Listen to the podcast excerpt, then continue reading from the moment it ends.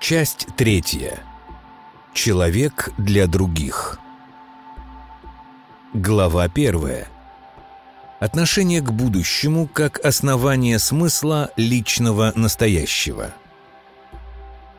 В любом представлении человека о собственном настоящем содержится и представление о желанном для себя будущем.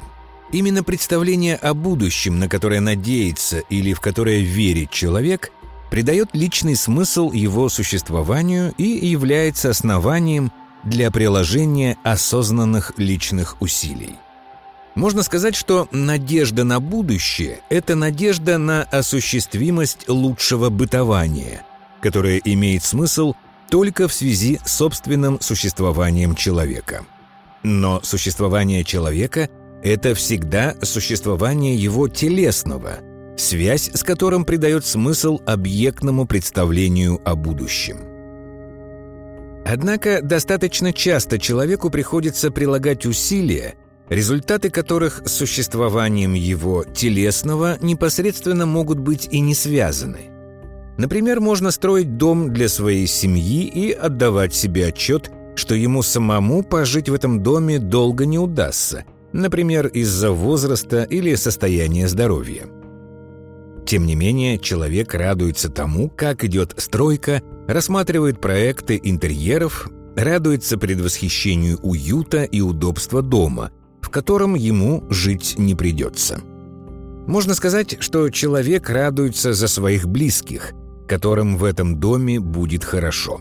Но в этом случае основанием для приложения усилий является представление о будущем, которое к собственному телесному существованию уже непосредственно не относится. Представление о будущем существовании других становится смыслом моего настоящего – даже если мое собственное телесное существование в этом будущем невозможно. Можно сказать, что в моем сознании находится представление о существовании других, которое придает смысл будущему, котором мне самому уже нет места. Будущее других, в благополучии которых я заинтересован, становится для меня представлением, которое придает личный смысл моему настоящему. Такое понимание связи между собственным настоящим и будущим, которое не связано с собственным существованием, представляется парадоксальным.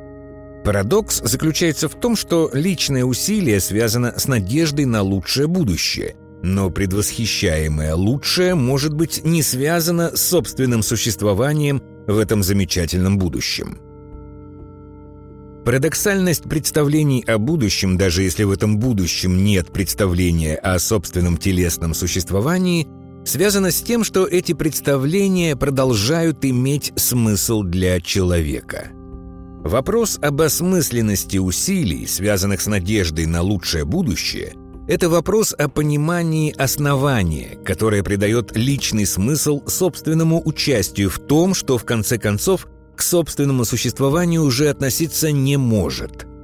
В данном случае можно не рассматривать заинтересованность человека в непосредственных объектных результатах своего труда или в одобрении окружающих.